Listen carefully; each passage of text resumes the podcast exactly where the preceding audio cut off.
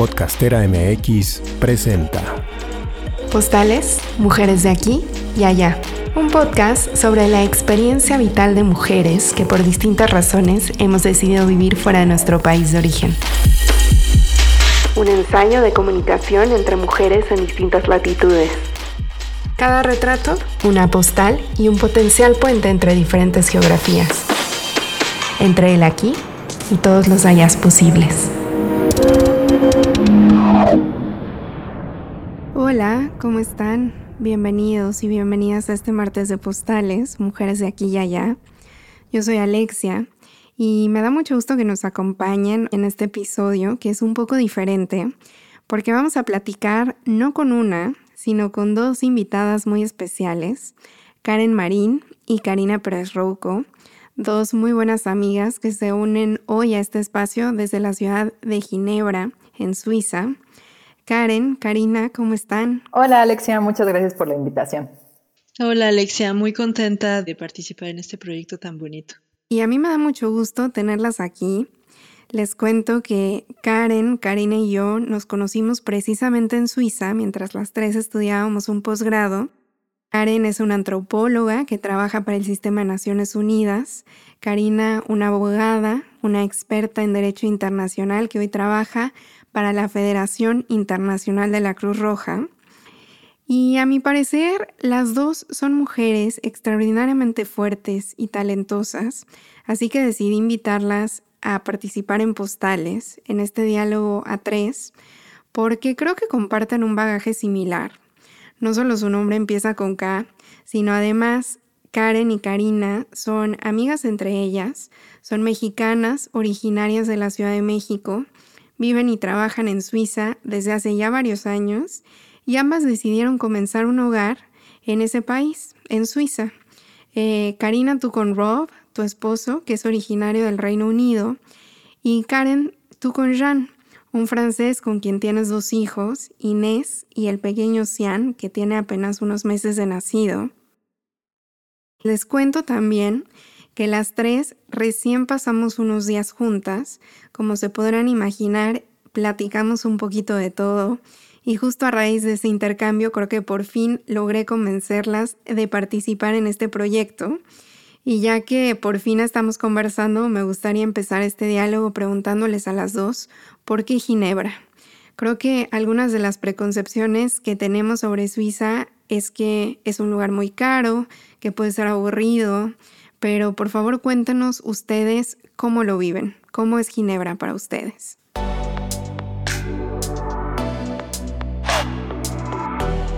Yo a Ginebra siempre he dicho que tengo una relación amor-odio con la ciudad porque de octubre a marzo me parece fría, gris. Es verdad que tiene sus picos de felicidad, como en diciembre obviamente hay luces y está una fiesta típica que se llama la Escalada, que es muy bonita, pero pues sí, es, o sea, hay una nube que literal por la topografía del valle se pone en Ginebra y no ves el sol durante semanas y pues, los ginebrinos tienen que salir para encontrar el sol. Y a partir de marzo, a mí me da mucha risa cómo es el cambio. O sea, salen los pajaritos, las florecitas, todo es hermoso, incluso se refleja en la gente, porque la gente es mucho más cálida. Eso es en la primavera y en el verano, bueno, pues es, es la fiesta total, porque los días duran hasta las 10 de la noche, este, tiene sol, entonces puedes salir después del trabajo, hacer un picnic al lado del lago, estar con tus amigos, beber un poquito de vinito, cerveza y pues e, es, fenomenal. Entonces sí, es mi relación amor-odio con la ciudad. Y para ti, Karen, ¿cómo ha sido Ginebra? Bueno, a mí algo que me encanta de Ginebra es que es multicultural. De verdad, aquí hay gente de todo el mundo. En Ginebra tú vas por la calle y puedes encontrar gente de todos orígenes, de todos colores. Y eso yo creo que genera un ambiente de muchísima tolerancia. Yo estoy aquí y no me siento, no me siento distinta, no me siento eh, extranjera, porque al final todos son tan distintos, todos son tan extranjeros que pues eres uno más, ¿no? Gente de verdad de todo el mundo y creo que eso hace que sea un lugar muy, muy tolerante. Es verdad que tiene sus lados negativos, como pues también ya dijo Karina, este, los suizos son muy estrictos, no sé, no puedes hacer una fiesta en tu casa o no puedes poner música muy alta o ya a las 12 de la noche vas a tener a la policía en tu puerta diciéndote bajen a la música y regresense todos a su casa. Es un ambiente bastante estricto y eso, eso puede ser a veces difícil, ¿no? Pero bueno, al final creo que los lados positivos están ahí y, es lo que a mí me gusta. Como ya dijiste Karen, es un lugar bastante estricto. Precisamente escuchándote, recordé que alguna vez me multaron por pasarme un alto mientras andaba en bici. La verdad es que se me hizo fácil y enseguida llegó un policía a regañarme y a darme mi multa de 80 francos. Por supuesto que no volví a pasarme un alto. Y ya que nos contaron algo sobre sus primeras impresiones de Ginebra, quisiera pasar a un tema del que quizás no se habla lo suficiente, que es la búsqueda de trabajo como dos mujeres extranjeras que están altamente calificadas, que hablan distintos idiomas y que aún así han batallado para conseguir un empleo en Suiza. ¿Nos pueden compartir un poco sobre su experiencia en este sentido? Para mí eh, eso fue muy, muy, muy duro. Yo, ah, antes de regresar aquí a, Ginebra y buscar trabajo, pues yo ya había trabajado bastante en México, tenía bastante experiencia, había hecho proyectos donde había asumido el liderazgo. Y ya de repente llegué a Ginebra y nada de eso contaba, porque pues yo no había trabajado en Suiza. Entonces eso fue muy duro porque llegas con, pues a eso, como tú dices, ya había estudiado un posgrado, hablando tres idiomas y te ofrecen únicamente una pasantía, a veces una pasantía no pagada. Eh, y a veces hasta por eso tienes que luchar un montón, porque además la competencia profesional es enorme. Eso para mí la verdad sí fue bastante duro y también llega a ser muy desmotivante. Claro, y además hay que tener un montón de paciencia, ¿no? Además de paciencia, la ventaja que, por ejemplo, que Karen y yo tuvimos de cierta forma es que al final nos convertimos en migrantes documentadas, entonces pudimos llegar, establecernos y empezar a buscar trabajo sin la presión de tener un permiso de residencia, que lamentablemente yo creo que la mayoría de nuestros compañeros, a menos de que fueras europeo, pues era muy, muy difícil de conseguir y por eso la competencia era feroz, ¿no? De conseguir una pasantía porque sabías que era el camino que te iba a llevar eventualmente a tener un, un trabajo. Lo que me pasó después de la maestría es que regresé a México un año y cuando regresé a Ginebra, el primer trabajo que tuve fue como, como niñera, que digo, obviamente es un trabajo digno y es un trabajo remunerado que me permitía bueno, tener un ingreso, pero te hace cuestionarte mucho de, bueno, pasaste siete años de estudio de leyes y derecho internacional para acabar siendo una niñera, digo, me, cuestionaba yo si iba a poder trascender y poder hacer lo que realmente yo quería hacer. Y, sí, y, y es duro también porque, bueno, no, lo dijiste, son altamente calificadas, pero como nosotras hay 200 o 400, ¿sabes? Compitiendo por un empleo. Entonces, yo creo que en algún punto es ser un poco flexible, de quizá moverte de lo que inicialmente tú querías hacer y, pues sí, tener un poco de suerte. Una de las razones por las cuales yo las admiro mucho es por su perseverancia y su determinación para conseguir lo que se propusieron, que en buena parte tiene que ver con motivos personales, con el hecho de poder estar con sus parejas y, justo quiero pasar al tema de las relaciones y al cómo es estar en una relación bicultural, un tema que me interesa explorar más en este podcast. Las dos conocieron a sus parejas en Ginebra. En tu caso, Karen, Jean vivió en México un par de años contigo y además les tocó vivir experiencias bastante fuertes, que espero que nos puedas compartir un poco sobre eso ahorita. Y para ti, Cari, creo que ha sido distinto porque Rob no ha vivido en México, más bien fuiste tú quien regresó a Suiza por él. Y bueno, además, a ambas les ha tocado que sus relaciones atraviesen por periodos de, de distancia, han tenido que tener mucha capacidad de adaptación. Quisiera preguntarles cómo han construido la relación con sus parejas, cómo ha sido experimentar la distancia, la diferencia cultural, qué ha sido lo más difícil, qué ha sido lo que más les ha gustado. A veces es difícil responder qué tanto es la diferencia cultural o qué tanto es que él y yo somos simplemente distintos. Por ejemplo, en mi caso, él y yo nos conocimos aquí, empezamos aquí nuestra relación, después yo, precisamente porque no encontraba yo un trabajo en Ginebra y, la situación ya estaba muy complicada para mí porque ya había terminado mi maestría, decidí regresarme a México. Y después de un año de relación a distancia, él decidió eh, irse a vivir conmigo a México. Creo que lo más difícil para los dos en este caso ha sido adaptarnos a la realidad del otro. Eh, él, él creció en un pueblito en Francia que se llama Chamonix, que es un pueblito junto a la montaña que tiene, este, no sé, 10.000 habitantes y, y, él está acostumbrado a andar en bicicleta por todos lados y dormir con el ruido del río, ¿no?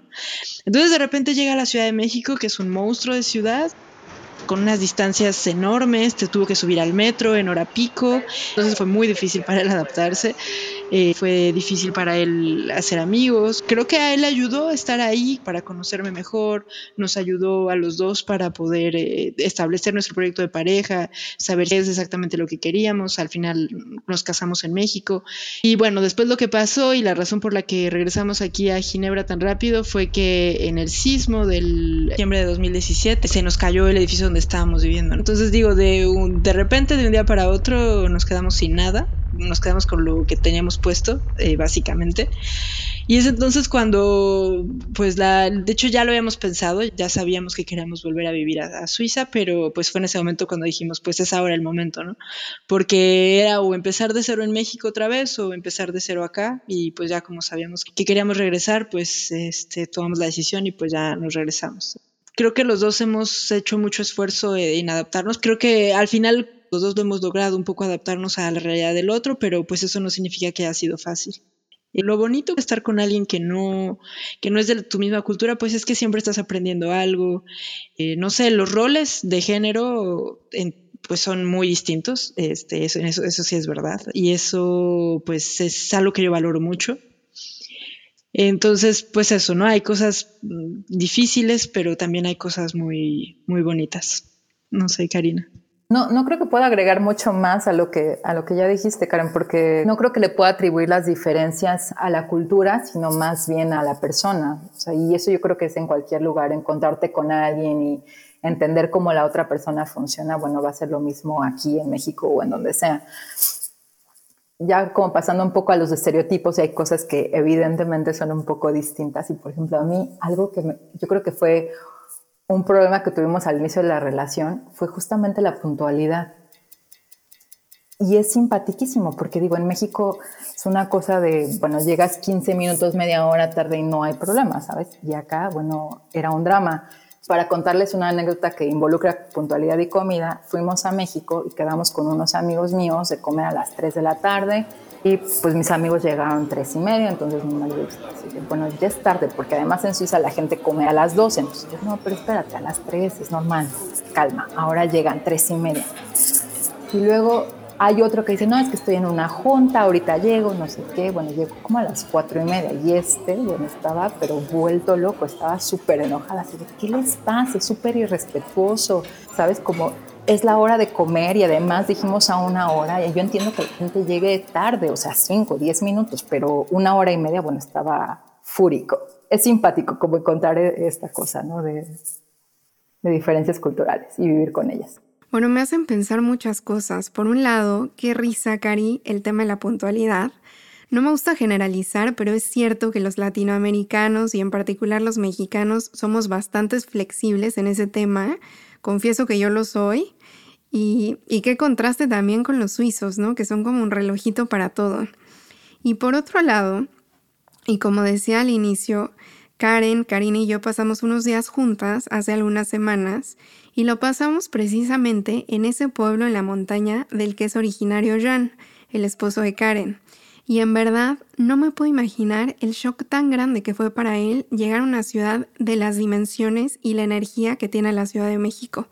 Y que encima de todo hayan perdido su casa durante el sismo, pues me imagino que fue tremendo y un reto muy grande y muy fuerte como pareja. Pues sí, exactamente, son crisis, pero bueno, eso creo que en todas las parejas, ¿no? Siempre hay crisis, hay momentos de, de quiebre en donde pues sí te hace pensar si pues para dónde, ¿no? Te hace reflexionar si, si seguimos, no seguimos, hacia dónde vamos. A nosotros nos tocó eso y pues a otras parejas les tocará otros momentos, ¿no? Claro, y bueno, otro tema eh, sobre el que pensé mucho a raíz de nuestra convivencia es el de la maternidad. Y a pesar de que una de ustedes es mamá y la otra no, tengo un par de preguntas para ambas. Karen, quisiera preguntarte cómo ha sido convertirte en mamá lejos de México. Inés nació en Francia, Sian, tu pequeñito, nació en Suiza.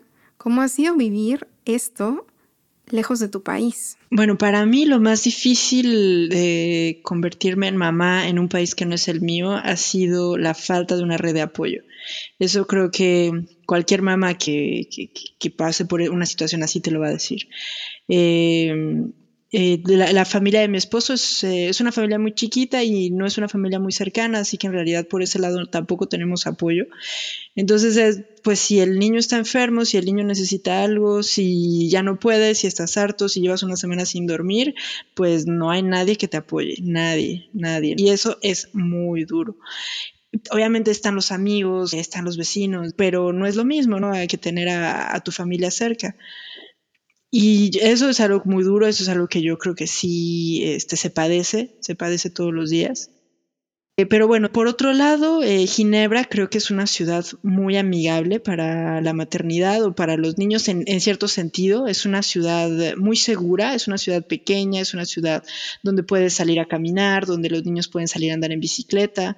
La escuela es pública y es gratuita y es de excelente calidad. Aquí yo sé que cuando mis hijos tengan 7, 8 años van a poder caminar solos a la escuela y van a tener una excelente educación.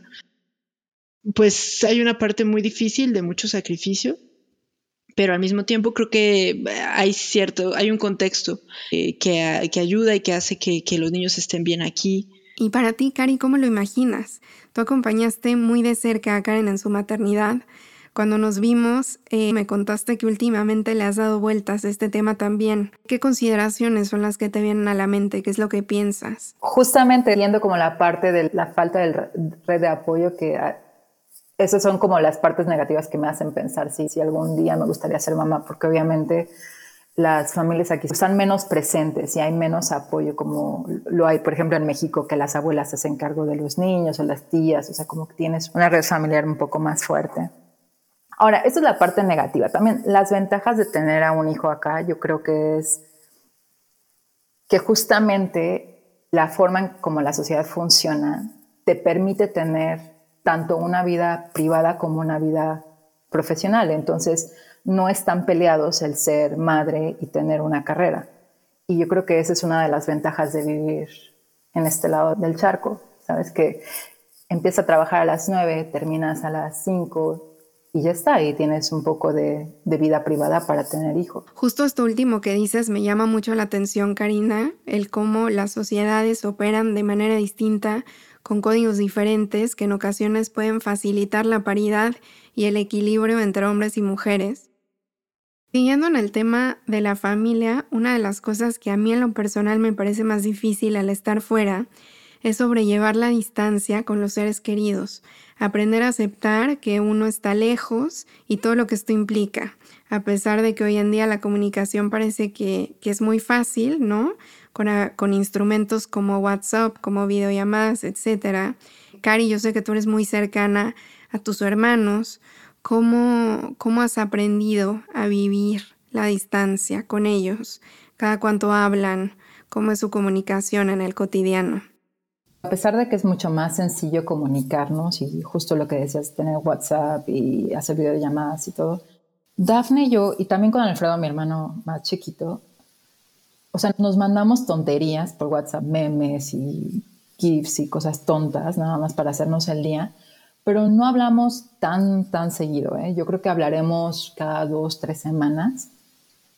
Pero a mí lo que me gusta de esta fraternidad es que a pesar de que pueden pasar dos o tres semanas, sé más o menos qué están haciendo y ellos saben más o menos qué estoy haciendo, pero cuando hablamos, hablamos de cosas esenciales y sustanciales y vamos como, bueno, dejemos como el día a día y la ruta, vamos a hablar de cómo te sientes, qué ha pasado, quién te ha roto el corazón y demás, ¿sabes? Y, y eso es lo que me gusta de tener esa relación de hermanos.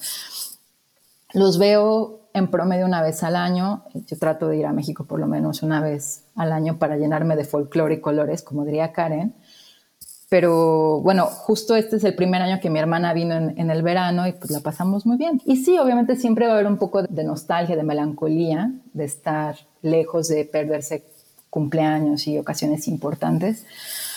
Pero bueno, al final me quedo con los momentos, con las llamadas y con las cosas que vivimos y que vamos a vivir. En, o sea, no, lo, no lo veo como un tengo que estar físicamente presente para estar presente en la vida de, mi familia. Claro, creo que tienes toda la razón, Karina, que uno puede estar cerca también desde la distancia, desde la lejanía geográfica y física. Y Karen, eh, hablando de estos temas, una imagen que recuerdo de forma muy vívida es un momento durante tu boda, cuando estábamos en la pista de baile y de repente te salieron unas lágrimas y algunos de los que estábamos ahí te preguntamos si estabas bien. Y tú respondiste que sí, que llorabas eh, de felicidad porque difícilmente toda la gente que quieren, eh, Jan y tú, volverían a estar reunidos en un mismo lugar. Y creo que esto se acentúa aún más con la distancia. ¿Cómo vives tú esto? ¿Recuerdas este momento en tu boda? Sí, me acuerdo perfecto. Bueno, también ya estaba un poquito borracha, la verdad. Pero, pero es verdad que más me hizo feliz en mi boda fue exactamente que estaba toda la gente que yo quería estaba ahí.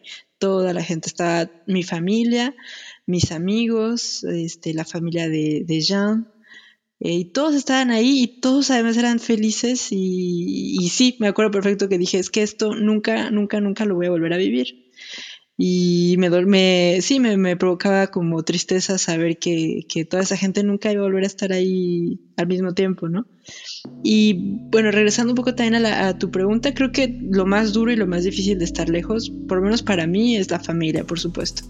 No poder verlos, no poder estar ahí, este, perderte muchas cosas. Mi mamá falleció cuando yo ya vivía aquí y pues eso, saber que pues alguien que, que quieres tanto pues ya no está, ya nunca la vas a volver a ver y creo que eso es lo más difícil, lo más duro.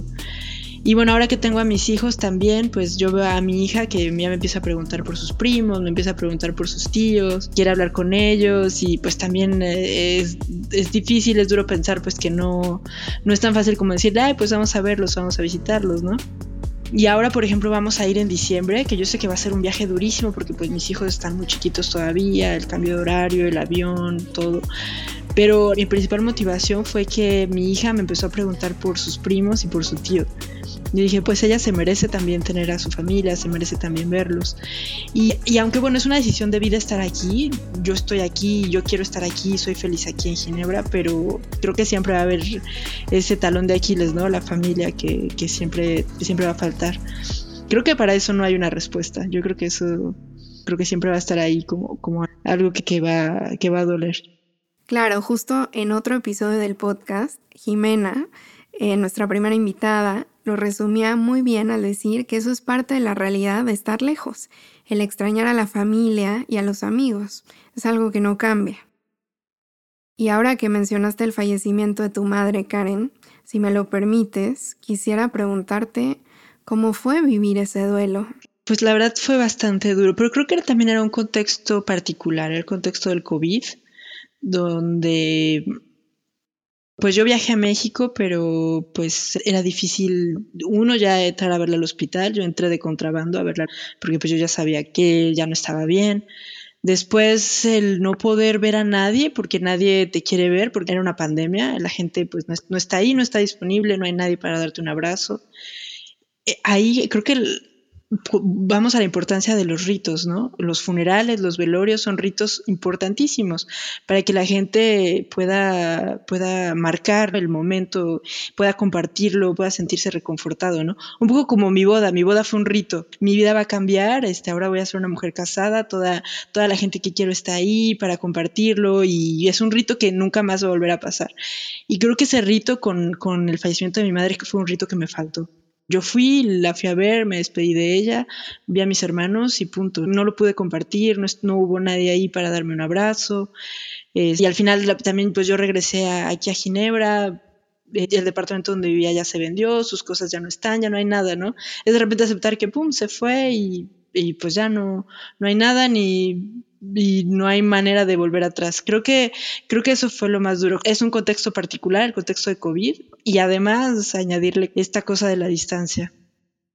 Definitivamente fue una mezcla de ingredientes muy particular y en verdad te agradezco mucho que nos compartas un poquito sobre esto, que sé que no solo es un tema duro, difícil, sino muy íntimo también. Bueno, ya para terminar, amigas, no puedo dejar de pedirles que por favor nos compartan su postal sobre Ginebra. ¿Qué imágenes nos pueden regalar de esta ciudad? Mi postal y justamente Ginebra tiene sus picos de felicidad durante el invierno y uno de ellos es la semana que viene se celebra la, la Escalade, que es una tradición que los ginebrinos celebran cuando ganaron una batalla a los franceses invasores. Muy bonito porque en la ciudad vieja de Ginebra se visten en los trajes típicos de la época, ocupan antorchas, hay caballos, todo mundo este, tiene su vinito caliente, entonces huele a especias y anís, eh, todo el mundo tiene su gorrito, bufandas, y, y es un ambiente muy bonito porque es de noche, todo se ilumina, y es el invierno, pero el invierno pues un poco como lo vemos en las películas, ¿sabes? Romantizado. Y es parte de las tradiciones ginebrinas que me gustan mucho. Para mí mi postal, pues sí, es el lago, eh, el lago Lehmann.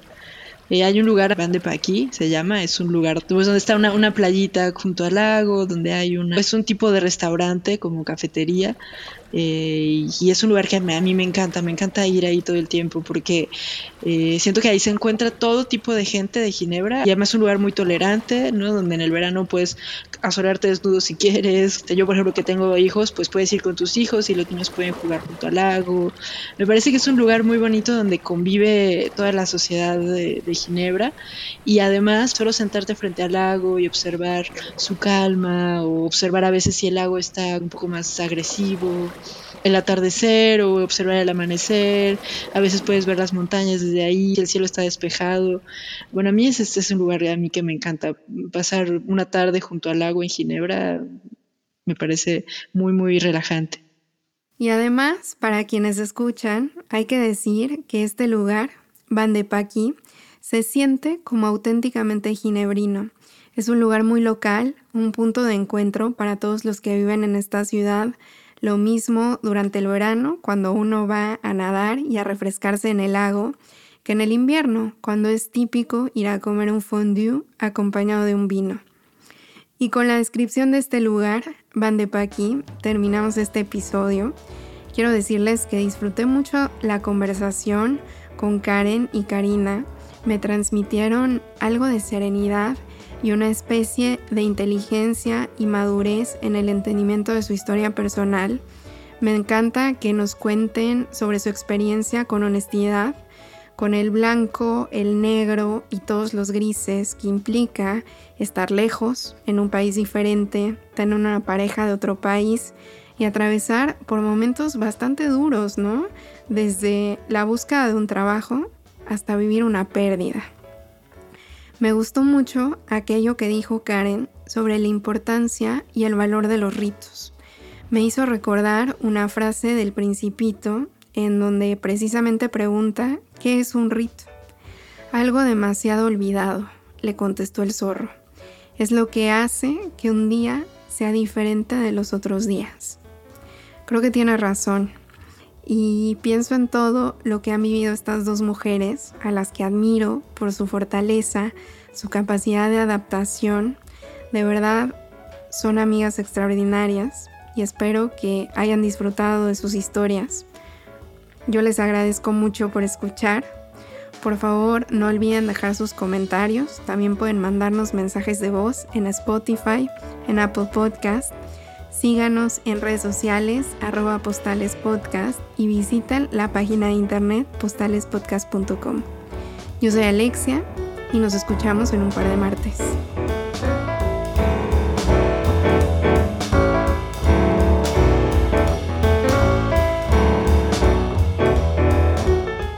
Podcastera MX presentó Postales, mujeres de aquí y allá ensayo de comunicación entre mujeres en distintas latitudes.